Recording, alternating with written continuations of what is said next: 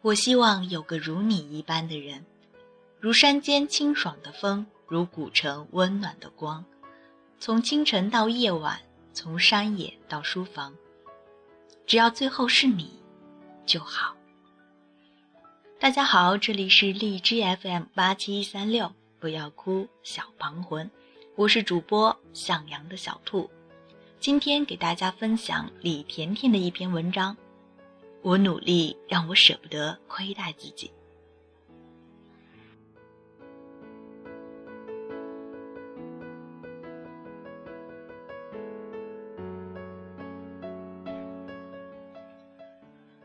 当我的闺蜜大龄回归单身的时候，打开了一扇窗，这扇窗让她看到很多东西。一次，她遇到一个愤怒的潜力股。认识寒暄以后，她发现此人不合适她，于是便委婉拒绝。潜力股愤怒了，问你怎么可以物质到如此地步？但我是潜力股，你知道吗？你难道没有看到我的真情吗？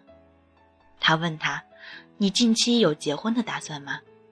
他说没有，他一直认为他不适合早婚，要以事业为主，等事业稳定了，我才会考虑结婚。他说：“这才是我看不上你的原因。”一次，他遇到一个方方面面都优秀的相亲对象，满怀欢喜，但是对方总是忽冷忽热，不咸不淡，不主动也不拒绝。想想，从来都是女人负责勾引，男人负责表白，他的责任尽到，对方没表示，还是不违背自然界雄性主动的规律。潇洒闪人吧。于是删掉联系方式，不再联络。几天后，对方发短信过来问为什么删除联系方式，他坦率回答他：“可能你选择比较多，四处观望，我也就不做个备选，让你为难了吧。”他说：“大家做个朋友，再互相了解了解，就算成不了，也可以享受一种感情，一种态度。路途有个能说暖心话的人，不至于寂寞。”他说：“谢谢，免了。”很多次，他身边的泼冷水的人们要求差不多就行了。比如，他要求对方起码本科学历，他们会说学历不代表能力；他要求对方起码有个匹配的身高，马上有长辈对他说：“邓爷爷不高也大有作为。”他要求对方起码三观匹配，兴趣大致相同。起码他尖声怪气学莫妮卡的 I knew it，他不会觉得他神经病，反而会会心一笑，了解他的幽默跟莫妮卡是谁。他们说他太矫情，太小资。他问我，我太挑剔了吗？我说不，你只是不愿意亏待自己一直以来的努力。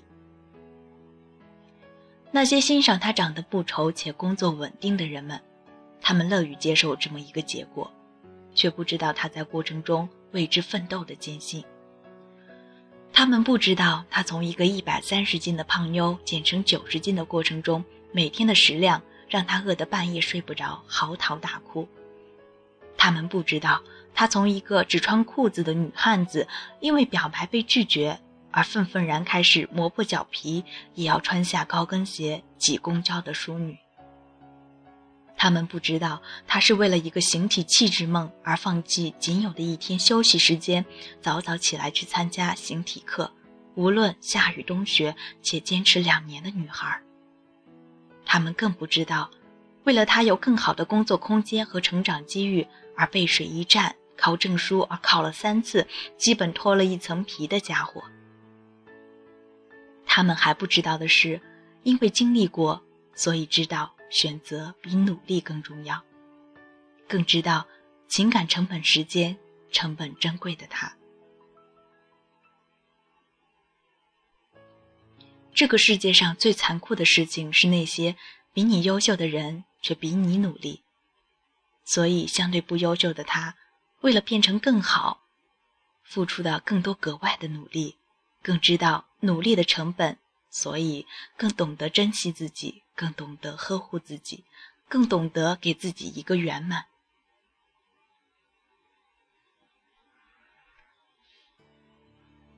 对于没有完成事业、奋斗而不结婚的潜力股哥哥，再好的姑娘，在他事业有成之前，都只是见证他成功或者失败的垫脚石。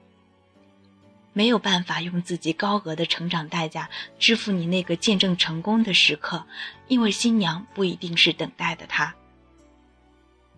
最重要的是，这个时代没有所谓的潜力股。昨天就开始努力的孩子，今天或多或少都已经是小小绩优股了。虽然个人的评价标准不一，昨天没努力，没有成为今天的潜力股，却把希望寄托在明天。别人没有必要为你拿别人人生支付学费，所以他没错。所以，对于那个只玩暧昧不谈婚姻的暧昧哥，对于有成本的人生选择而言。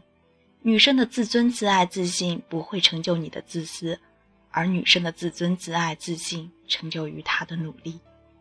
自己努力过的辛苦自己知道，所以将自己置身于备胎的地位，真的对不起自己的努力。所以她没错。至于那些让女孩差不多就行的人们，对于他们只是一句话的寒暄，跟讲大道理、寻找存在感的对象。而我的选择却决定了女孩子自己一生的幸福。你应该庆幸，因为笃定，我知道我自己要的是什么样的人。因为越不挑男友，越嫁不出去。这就好比人家在餐桌上问你吃什么，你说随便，到头来吃的肯定不是你想吃的，因为你自己都不知道你想吃的是什么。所以，他没错。所以我觉得她这样的姑娘，因为努力而知道努力的价值、自我的价值，不会将自己随随便便放置于缺爱的位置。她所有的努力，给了她更好的自己、更自信的自己、更笃定清楚自己需要的是什么。因为笃定而不畏惧一时的寂寞跟偶尔脆弱，对自己的选择负责，珍视自己的人生成本。所以，那些屡屡遇人不淑、渣男吸尘器的姑娘们，你们是不是该反省一下自己？伤你、虐你、痛你、害你，且每次如故，自己对自己的不真实的根源，是不是自己为提升自己而足够努力，而看清自己受伤的成本？如果你很努力了，你还舍得自己受伤害吗？你的努力让你舍不得亏待自己吗？这个春暖花开的时节，我收到他的红色请柬。我问他：“你遇到是什么样的人？”他说：“那句大俗话怎么说的？你是什么样的人，就会遇到什么样的人。